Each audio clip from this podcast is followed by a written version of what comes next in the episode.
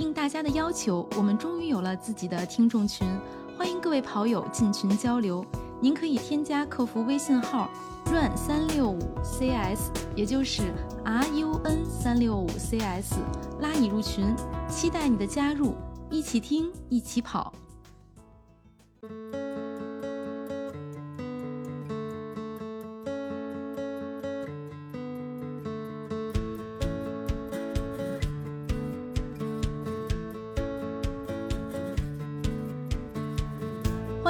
听 PP 计划，我是王月月亮说。今天我们 PP 计划的主教练季帅仍然缺席，因为到年底了，他在各个应酬场合流连。这个到年底我们到时候跟他总算账。其实之前战教练跟我说，说季帅能不能破二三零，可能不是取决于他最后自己的身体条件，可能是因为他的训练时间呀、还有精力。我到现在终于充分的 理解了当时战教练跟我说的这番话的意思。还有我们非常勤奋的李一楠教练，来欢迎李教练。Hello，大家好，我是从来不缺席的李教练。感谢李教练啊！要李教练要不来，李李教练现在是我们台柱子，不来节目就塌了。其实我曾经有一段时间特别想介绍季帅和李一楠认识，我那时候觉得他俩特别像，就身材很像，都是那种高高瘦瘦，然后又都跑得很快，都是全马三小时以内的选手。结果让他们俩在这个节目里认识了，可能现在李教练对季教练的印象不太好。主要是见不着。打不着谁不想。说谁啊，维嗯持我一贯的这个嗯暗黑人设。嗯，接下来介绍我们准备全马破三啊，加入他们这个教练行列的南哥、南子，Hello，大家好，我是南子。嗯，还有这个被逼上梁山的，准备全马进入三三零的佳宁，我真上山了。大家好，我是佳宁。以及首全马就打算要破四的陈池，欢迎池子。呃，大家好，我是也是被逼上梁山的陈池。都上山去了。少来啊！每次都是这样啊，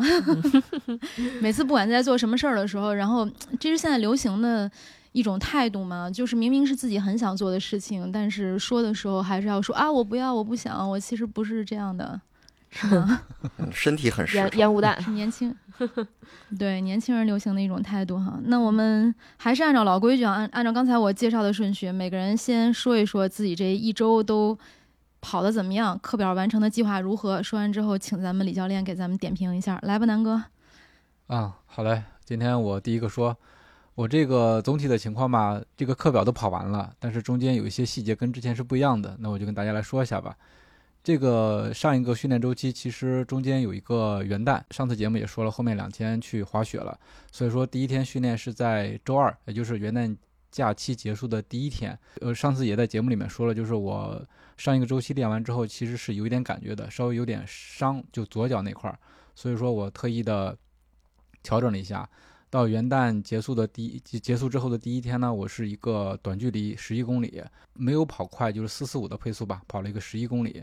然后到了第三天是跑了一个五公里，配速更慢了，就是五五分配。对，然后这两天的运动主要是为了为这个跑这个课表做准备，就是量不太大，然后同时感觉这个自己的恢复情况。然后到了周四，周四这一天的话是间歇，然后这个间歇厉害了，上次也说了，是一个四公里的间歇，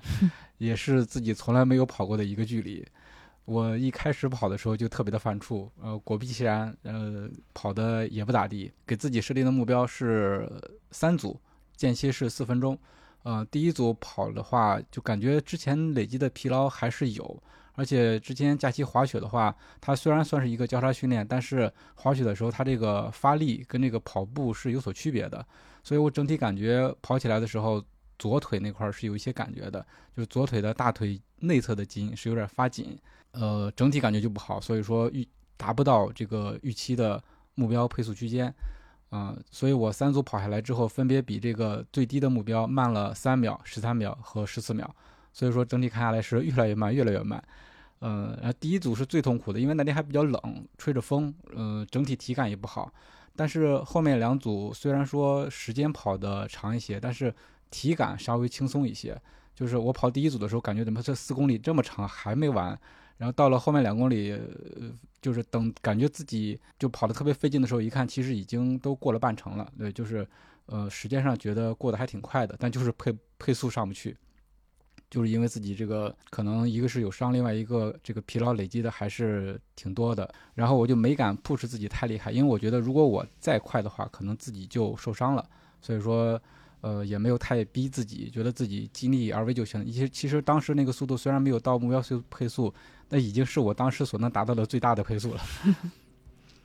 然后间歇之后，按照课表来说呢，是一个长距离。啊，这次长距离比之前要长，是二十四到三十。我给自己设定的目标是二十四，但是呢，我这个课表自己做了一下调整，因为间歇跑完之后，第二天这个左腿的那个感觉是更明显了，就是。尤其是左腿那个内侧那块筋，只要是抬腿的话，就会觉得疼。就做抬腿的动作的时候，呃，反应是比较强烈的。反而我的右腿是没有任何问题的问题的。但是这样这样左右不均衡的话，我也是不敢让自己去跑，就怕把自己给练废了。所以我就临时决定星期五调整一天，完全休息，然后看看自己的这个恢复状态能恢复到几成。然后预计是周六跑那个 LSD，正好周六是周末，然后外出办事儿需要两个多小时的等待时间，然后我就提前看了一下，旁边是有一个公园的，叫太阳宫公园。然后我突然想，佳宁跟其他的朋友之前在这里面约过，然后我就问了一嘴，到时候有没有人陪我一下子？结果根本就没有人搭理我。那个公园是一点六公里一圈，然后我在那边跑了呃二十四公里，对，跑到。呃，最后一圈的时候，其实只有最后一那一圈碰到了一个朋友，然后就特别兴奋，所以其实还是临时决定多陪他跑一圈的。只有那一公里达到了目标配速，然后其他的呃二十四公里跑下来之后就没有一没有一公里是达到目标配速的。但是我当时自己的目标也就是因为之前伤，然后有有疲劳感，所以说我就没有把自己。就没有想到说是自己能跑到目标配速，就完全当当做一个慢速的有氧 LSD 去拉练，然后整体跑下来的话，配速应该是，呃，差一点到五分吧，对，还还算在五分以内，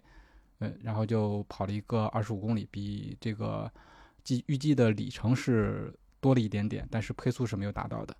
对，这就是我整体的一个训练的情况，然后这，呃，总结下来就是说有伤，然后有疲劳。呃，特意的把这个两个课程稍微间歇，就就是隔了一天，嗯，对，整体就是这样。后面的话，呃，周日是完全没有跑的，包括今天，因为今天录音是周一嘛，我也没有跑。这个今天的休息也是为了后面的这个第四周的训练吧，嗯，这就是我的情况。好，那个简单跟南子在这个交流一下。问问你这个这周整体跑量是大约是多少？这加起来这几次应该有六十多吧？六十多，七十不到。哦，那还还挺好，挺好的。嗯，坦白来讲，你你这个 训练这个整体这个首先这个量比我是多的。我正好顺带这个嗯男子这个情况，然后 也分享一下我这个经验，因为我之前本来是要这个季指导也也帮我指导指导，结果现在就成了我来。这个跟大家分享了，就是没有，因为我因为我也代表了一个一个速度区间嘛，就这个课表是这样，上周呢我是第一次严格的按照这个 课表来这个完成的，也是呃，就是周六就特别严格，就是周六跑一个长距离间歇，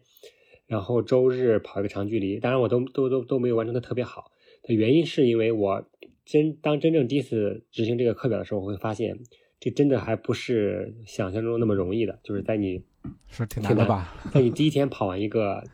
高强度间歇之后，第二天再接一个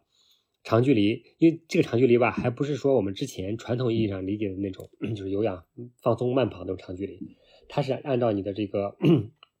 全马的目标配速给你算出来的一个一个一个一个区间。其实就以男子为例吧，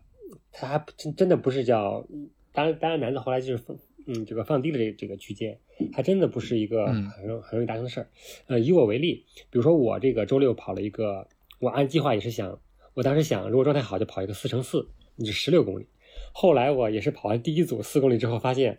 还是降低一下预期吧，跑一个跑一个四乘以三，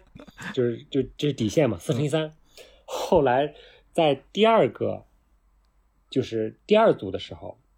我发现我跑完三公里 就已经有点。不行了，所以我把我把四乘以四乘以四，就是我把三个四拆分成了四加三加三加二，就是总公里数还是十二、啊。但是我做了一个变化，因为我觉得如果是三个四公里的话，这个确实肯定是肯定是会，呃，这个掉速掉的非常惨。然后呢，我当然这个这个周六的间歇还是完成了这个平均配速的一个预期，但是到了周日之后，我以以比如以我的课表为例，我要再接一个三十公里的四分零五秒配速的这个有氧跑，这个肯定是完不成的。嗯我当时就给自己设了一个设了一个目标，二十公里。二十公里呢，我是会前十公里会慢一些，比如说按照四分三十秒的一个，就是比较慢的速度，后十公里会加到四分或者四分以内，然后把这个整体的一个平均值提高一些。但是当我昨天跑到第十五公里的时候，我也跑不动了，我就索性就跑了个十，一共跑了个十七公里，十七十七点五公里就结束了。然后也是平均配速也是在，嗯，四分二十吧，四分二十秒。也就是说，我想分享我这个经验，就是说，给正好也跟男子啊吃的一块交流的是，这个课表真的是以我现在的这个水平跑起来还真是有点费劲，就是高强度间歇加一个、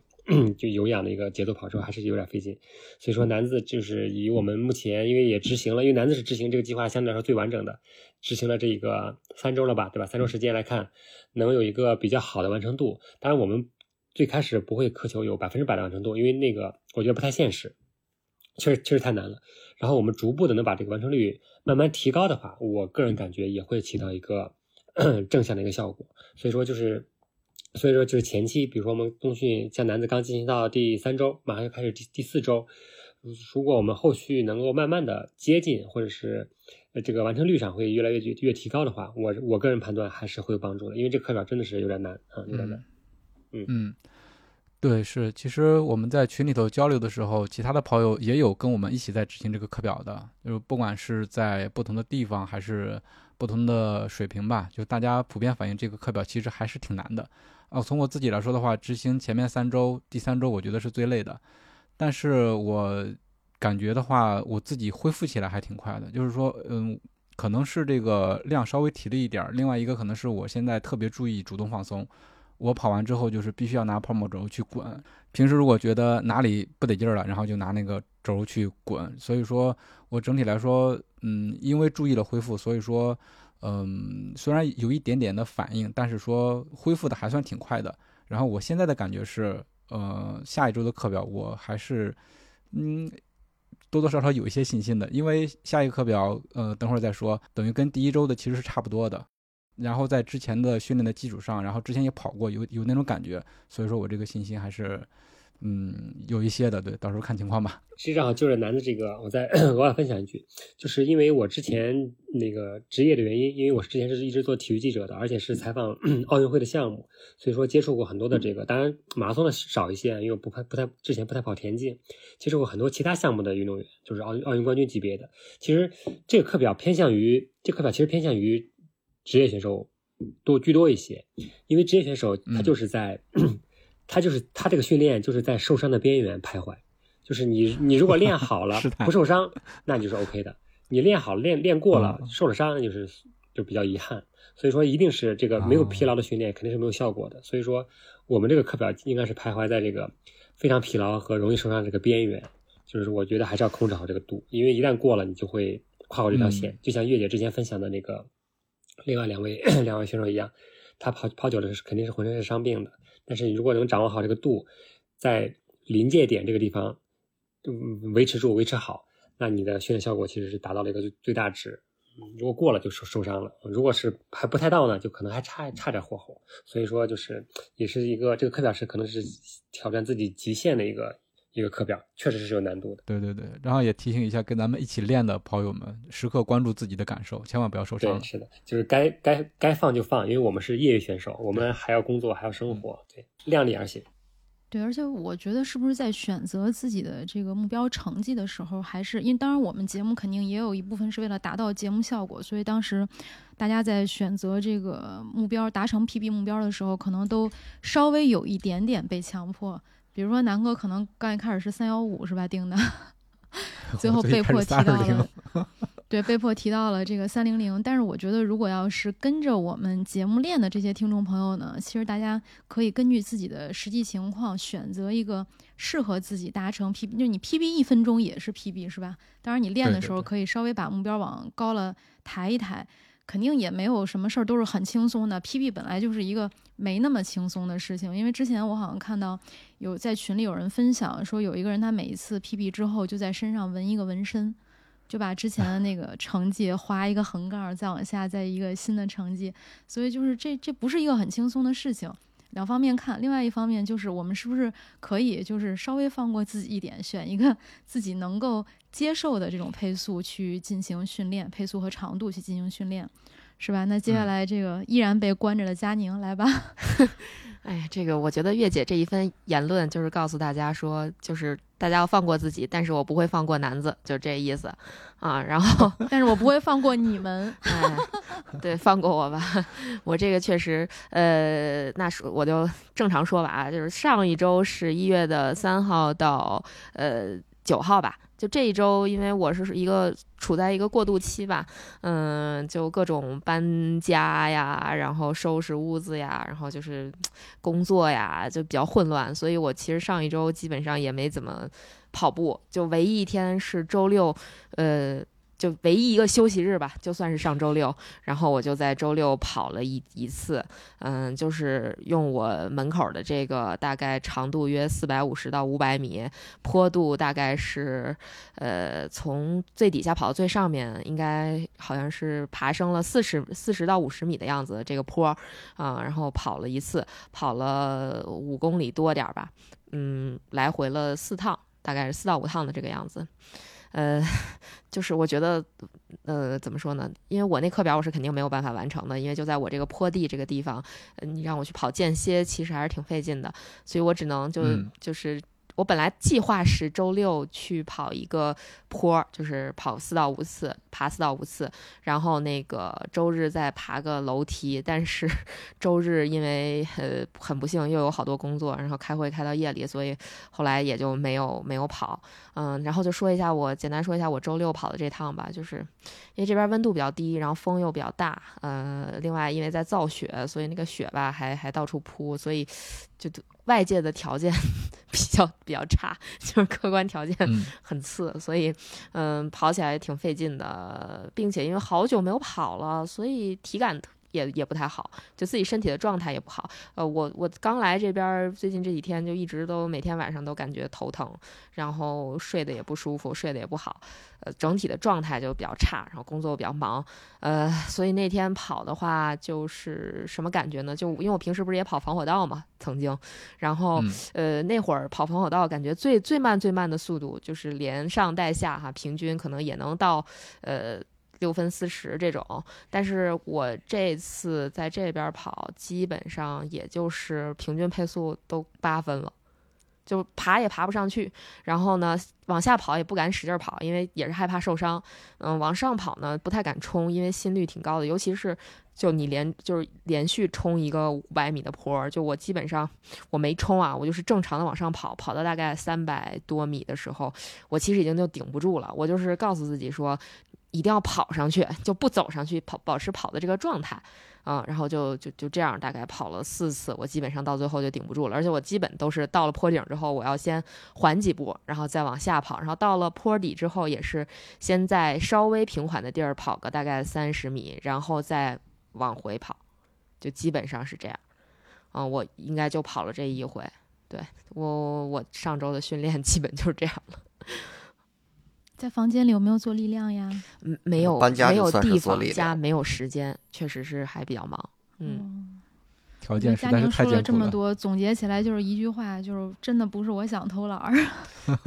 我不是在找借口。感受到了这个环境确实不太适合训练了。嗯对对对对，那你就争取那个什么吧，回房间的时候走楼梯吧。多走几遍。对，真的是有有点儿这边儿真的是温度有点儿太冷了，就尤其是像我今天楼道里也冷吗？都比较冷。我今天在山上走了一万多步，就就是我已经感觉自己冻透了。就我回来就回到房间之后，我就非常想往那个被子里边钻，就是 就冷到那种程度，就冷到什么程度？冷到大概七点钟我就想钻被窝了，然后就不想出来了，就这种嗯感觉，嗯，冻透了。嗯哎，所以爬楼的时候你可以暖和暖和呀，嗯，其实并没有对爬，楼。但那样的嗯话就就也很难受。就是我我可能未来就是下周你可能因为没有尝试啊，因为嗯今天我第一次爬了我们单位的楼，嗯小二十层。嗯我当时吃吃完中午饭就突发奇想，后来我嗯就问了我们单位的保安，嗯，我说走楼梯怎么上去？然后嗯保安就突然特别警觉，说你哪单位的？然后我跟他给他看我那证儿，嗯对，给他看证儿。我说对，我在这儿上班的，我想走上去。然后那保安说你不嫌麻烦吗？这么高？后来我就试了一下，还行，二十层也没有很累。呃，因为我之前之前我家住厉害呀十层，我经嗯常爬十层楼。对我小的时候，我爸老带我爬十层楼。我是一个很喜欢上坡的人，你们应该知道，就嗯爬楼还嗯行。爬二十层呢，当时我跟同事吃完饭，我就把羽绒服给同事了，我说我走上去。后来我同事坐电梯上去没多会儿，我就上去了。结果他们还问我，他们说你是不是走到二楼或者五楼自己坐电梯上来的？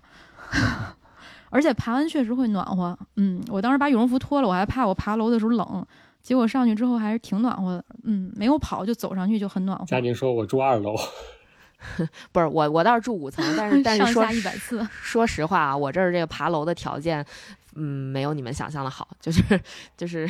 啊嗯，不是楼道不好是吗楼？梯也不是楼楼道也还行，也也也没有也没有，就是整体楼道里的这个就是通风可能比较好，所以温度不是太高，我感觉。然后，呃，就感觉爬楼可能动静儿比较大啊、就反正是有一些客观不利因素吧。但是我我可能后续会尝试一下爬楼这种运动吧，因因为我觉得外边跑，说实话啊，我觉得有点儿费劲，确实是有点儿费劲。这是我第二次跑，我已经就说实话，我打了打起了退堂鼓，真的是打起了退堂鼓。外边儿特别冷，而且就是我我跑的时候不能在我们楼这一侧跑，因为我们我楼这一侧是阴面儿，所以我是跑到那个。呃，我们楼的外侧就是阳台的那一侧去跑，那边是阳面，但是那边老有车经过，就是呃，不管是这个雪车呀，还是还是那种大型的运输车呀，就车比较多，就又不是特别安全，感觉。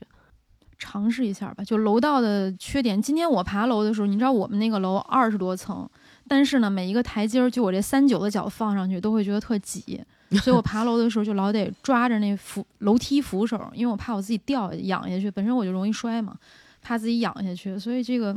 肯定客观条件都会有一些问题，但一定要克服。怎么觉得我像个教练？就是说了这么多，一定要克服，最后都是一定要克服。嗯，看来这个佳宁的 PP 计划遭遇了危机啊！哎，这个我一我的危机一直都存在，关键是你们要知道，我这儿的平均海拔是一千八百多米，所以就是 而且我一直在鼓励我的对手，对吧？对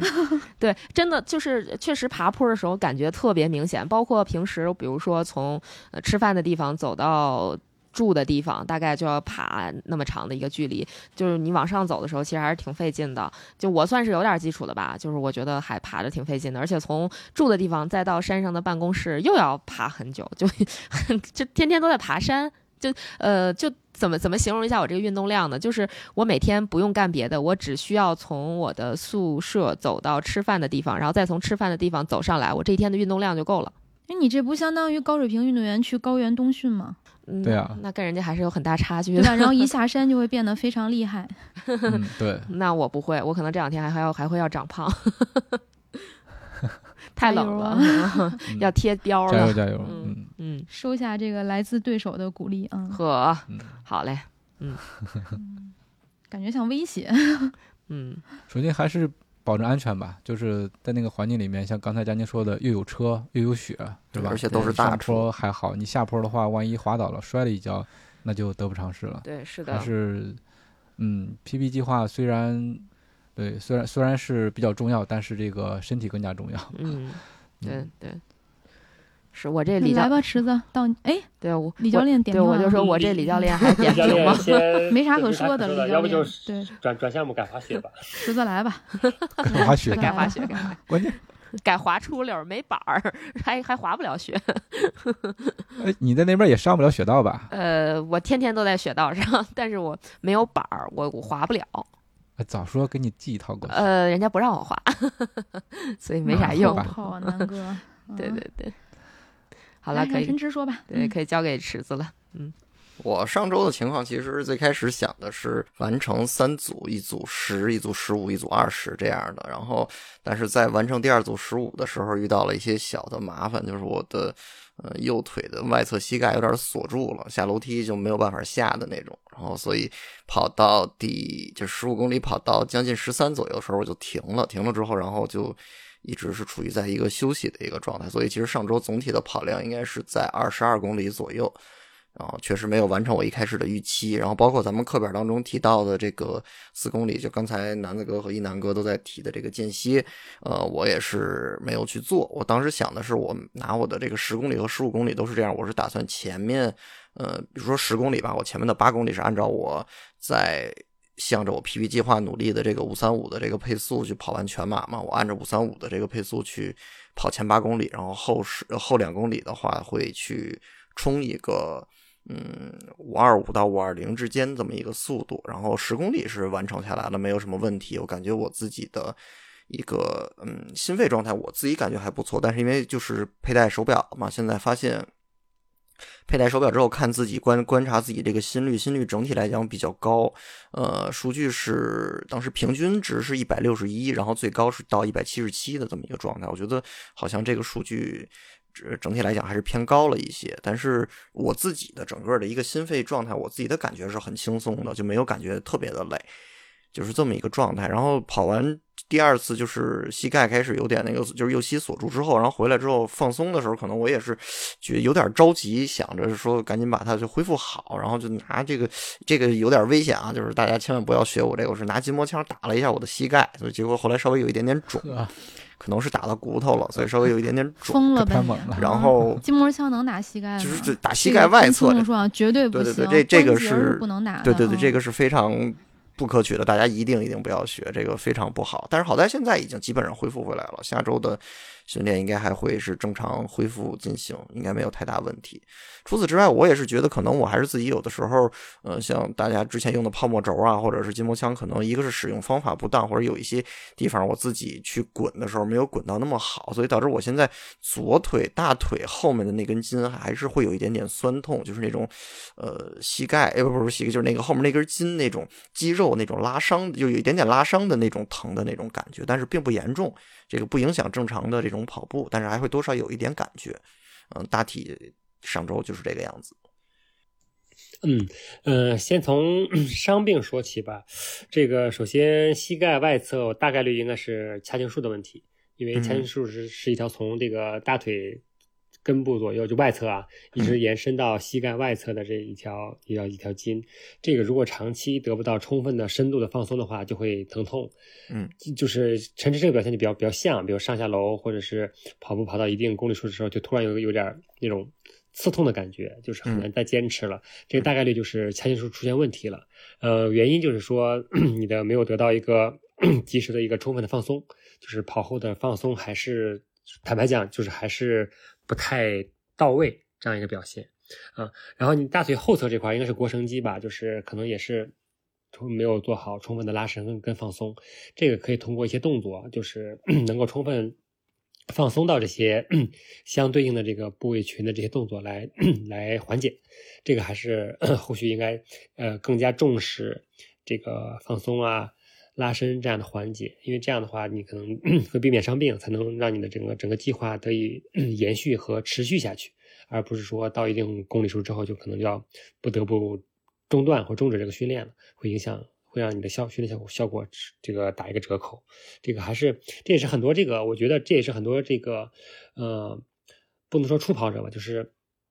初跑者到进阶这个环节容易出现的问题，就是可能会在速度上变得比以前更快了，自己想着是不是可以更快，然后反而会忽略掉一些基本的一些放松啊、热身啊、拉伸啊以及力量的训练。我觉得池池子可能这块还是要再把这个短板补齐一下，是为后后面的后背后边延续性的训练、持续性的训练做做一个准备，打好基础，打好基础。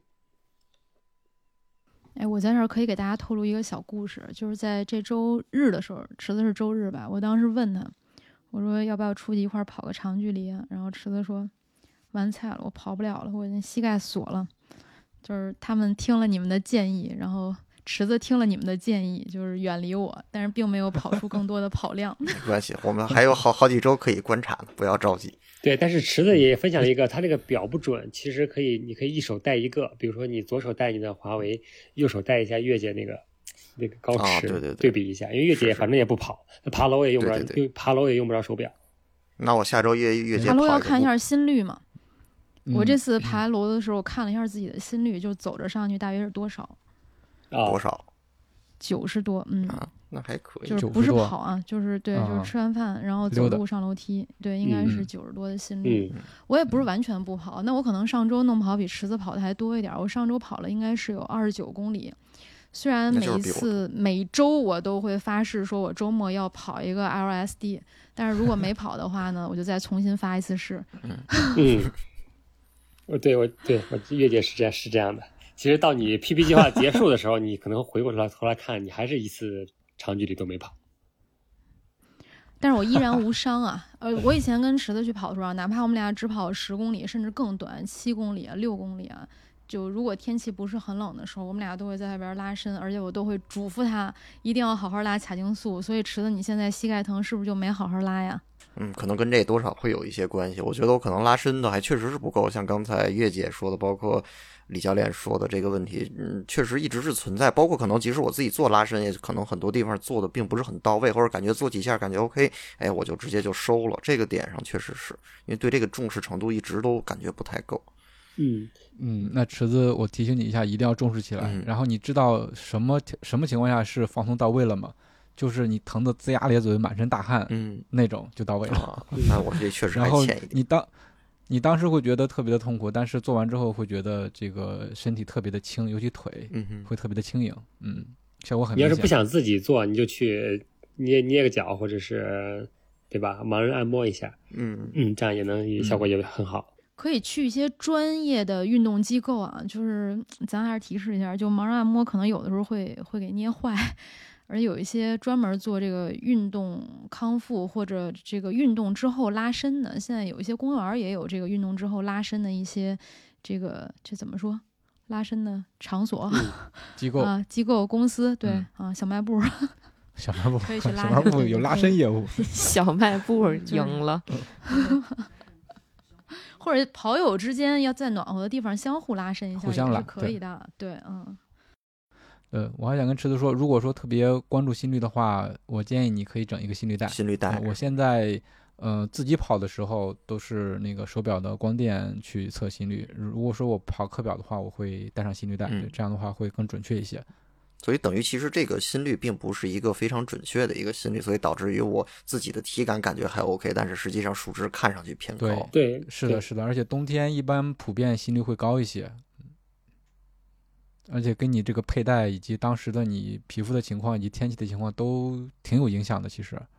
相心率带相对来说会更准确一些。可可以考虑配一根儿，就像我们群里听众说的，就是男跑者很难跟别人解释自己这个后背有一条带儿是怎么回事儿。对 对我也曾经，这这也曾经是我的一个迷思，后来才知道。之前你是看别人不知道怎么回事儿是吧？就是对男的是的为什么 穿衣服后边还看着有根带儿？哎呀，是啊，后来终于自己也有了这根带儿。是的，是的。那接下来咱们就说一下自己下一周的训练计划吧。南哥先来。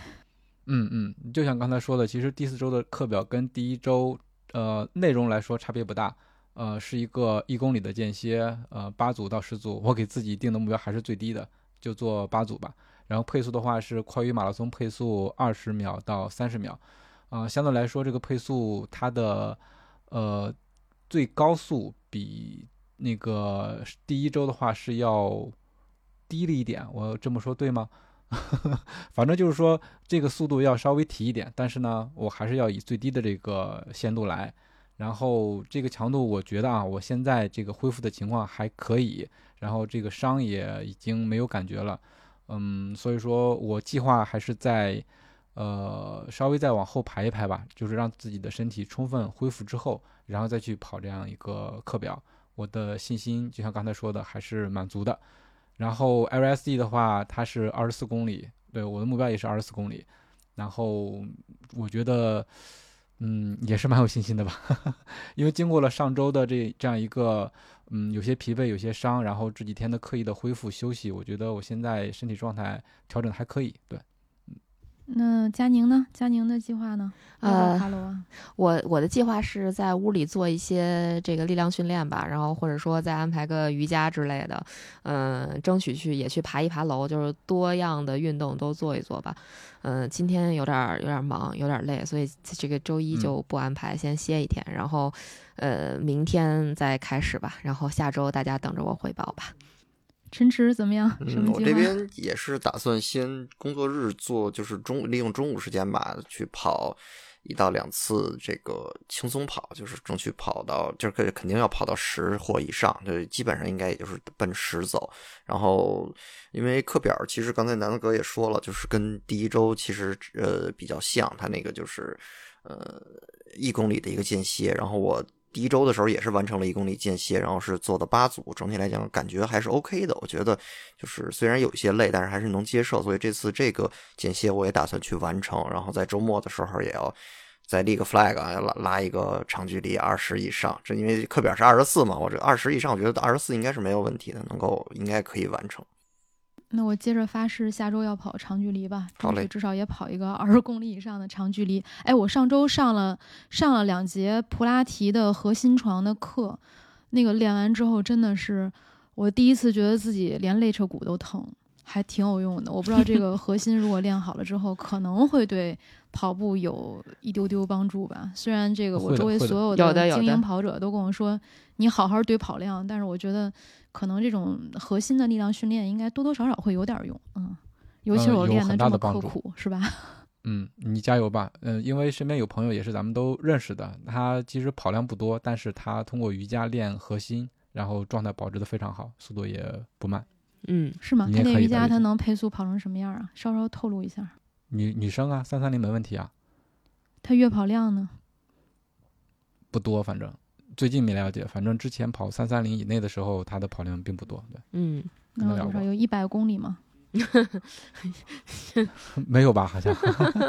这个具体的咱们下来聊啊。我就是说这个核心还是很有用的，呃，我觉得这个对大家是有一个参考价值的嘛。比如他平时练瑜伽，他月嗯跑量是一百公里，然后他的成绩大约是全马三小时三十分，这个就可以给大家一个作为一个参考的数值。当然每个人的情况肯定是不一样，而且你练的时候对对你的状态也不一样。瑜伽跟普拉提是两种运动，我后来练了才知嗯道，普拉提它有很多力量训练，而且真的是也练到你生无可恋。比如你会把双脚举得很直，就是你躺在核心床上，把双脚双脚举向天花板，然后左右画大圈儿小圈儿。那个大家可以有时间啊，这根本不用去瑜伽馆里边去练，就你在自己家的床上或者地板上，你铺一个瑜伽垫就可以练。你可以试一下，就是你画几个圈之后，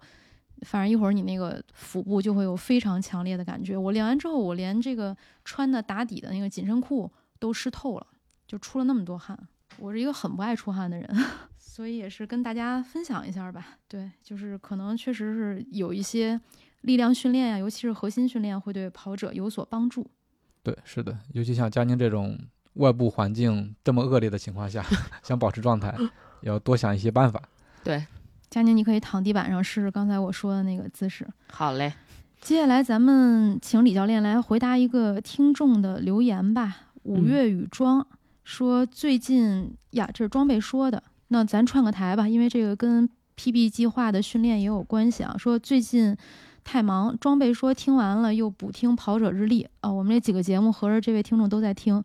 他说这期嗯听的他有点迷茫了，去年看了耐力，一直在按照 MAF 幺八零的方法练，但是昨天呢，听了战教练打破平衡的训练方式，感觉也很有道理，但是又觉得和 MAF 幺八零冲突，所以他这个疑惑呢，想请李教练给我们解答一下。嗯，我来嗯叫分享吧，也不能叫嗯要解答，就分享一下。首先呢，这几 这只只是不同的训练模式，因为 我们知道有很多呃成熟的且经过验证的这个训练模式，比如说 MF 幺八零，比如说我们还听听说过有，比如丹尼尔斯的训练方法，也有亚索八百，以及我们 PP 计划里边正在执行的这种周六周日两个高强度连在一起的这种模式，都是被验证过的，就是都是在运动员身上进行过验证，且能够出现，且能够且能够就是用成绩来证明来说话的。包括日本也有一种叫鼻用鼻子呼吸的这种跑步的方方法，叫细胞分裂法，这都是不同的不同的方法，是基于。不同的这个 教练提出来的，所以说我的建议是什么呢？我不知道，当然我不知道这位跑友现目前是什么水平啊。如果你是业余选手，就像我们一样，大家都是业余选手，且你已经在执行某一个 这个啊，且已经在按照某一个方法来执行了，那么你就我就我的我的建议啊，你就按照这个方法来执行，然后通过比赛来验证这个训练方法是不是对你有效。比如说你 就跑这 M M F 幺八零，这个的核心就是低心率嘛，对吧？就就是低心率的一个跑法，就是有氧基础、有氧的一个训练跑为主，然后来提高你的这个成绩。那你可以这个冬天你先坚持一下，你到明年春天看看那个你通过这种方法是不是能够取得一个成绩上的提升，或者说有一个比较明显的一个改变，你可以验证一下。因为对于业余选手来说，不管是什么样的方法。其实你想提高的话，其实还是大概率还是比较容易的。包括很多选手，其实他也没有明确的按照哪种方法来执行。比如说我，我之前就是没有一个明确的方法，我都是按照自己的这个自己通过学习、阅读、综合的一些知识，我也给也可以给自己做一个初步的一个简单的一个计划、一个课表，这样跑的话也能提升。所以说我我所以说我觉得，呃，这个这位跑友不用纠结于哪个方法好，哪个方法坏，其实大这个方法都是 OK 的，都是没问题的。难免会有冲突，因为他的理念不一样，所以说，嗯，所以说你的就就就看你个人选择。我的建议就还是刚才说的，你先，既然你已经开始在按照这个方法来训练了，那你就等一个比赛的时候，你验证一下。如果觉得这个方法对你来说不起作用，那你不妨换一个 别的方法来试一试。因为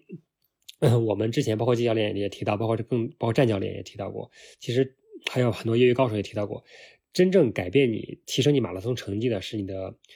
最大摄氧量，对吧？是其实是用速度带带起来的。你如果是，当然这个这个也，当然这个也是需要有一个很好的有氧基础作为前提的。那么我觉得你可以先用这个你现在这个方法打好有氧基础，后续再增加一些强度，比如说用 PP 计划里 PP 计划里这套课表，可能会有一个更明显的提升啊。这个这个这个是我的一个个人的一个分享。确实是训练体系的不同，因为今天在群里，在一个精英跑者群里头，然后这些跑者聊天啊，呃，计划破二幺全马破二幺五的选手和计划全马破二二零的选手，然后两组选手分享了他们的训练计划，这是两两个教练给他们做的，然后这二二零的选手呢，就发现这破二幺五的选手比我的这课表怎么还轻松。心里就有一丝丝的不平衡，但是训练体系它是完全不一样的。最后大家讨论了一通，在群里面，就这些精英运动员还是决定各自按各自教练制定的这个课表去完成。就是你选择了暂时的，咱们先一条道走到黑啊。但是作为业余跑者，肯定前提是不受伤啊，然后能够维持一个比较好的状态。而且我觉得这个也是分分阶段和分水平的。比如说 PP 计划里这条课表，其实我个人感觉就适合比较进阶的选手。嗯，当然也有一些，比如说这个幺八零这种跑法，可能适合于，嗯，不能说完全适合于。入门跑者或者初跑者吧，但是更更更强调的应该是打好你的有氧基础。所以说，当你当你的成绩在不处于不同阶段的时候，可以选择不同的课表来执行。因为都是业余选手嘛，也没有说这个非要达到一个目标才行，这种就是必须要严格执行这种计划。我觉得可以做一个多多维的尝试，你终究会发现哪个计划或者哪一套体系是适合你的，因为个体的差异很大嘛。所以说，我觉得不妨多试一试，多看一看。对，而且最近我因为练普拉提，还有就是去了一些运动康复机构啊，就是想跟跑者分享一个关于大家可以关注一下自己的呼吸方式。因为我本人呢，其实是很容易启动胸式呼吸的。呃，最近我去了这个很多相关的地方啊，其实大家都让我在练腹式呼吸。他们说最后你腹式呼吸练好了之后，你融合了就会变成桶式呼吸。那你的这个这么多。对对，就还挺有意思的。我我觉得大家可以关注一下，就是你呼吸的时候，你身体是哪儿先鼓起来？你是肚子鼓起来吗？还是你胸部充盈了？就大家可以去关注一下。就是你你刚才因为李教练提到了这个肺活量、最大摄氧量，所以我就想到提醒大家可以关注一下自己的呼吸，可能就是一个小小的改变也能提升你的速度。好，那我们今天的节目就到这里了，期待大家的订阅、点赞以及留言。如果你也有自己的 PP 计划，欢迎加入到我们的听众群，一起听，一起练，一起跑，一起见证蜕变。好啦，再见，拜拜。下周我们再见吧。大家继续好好发誓，好好跑哈。好，拜拜。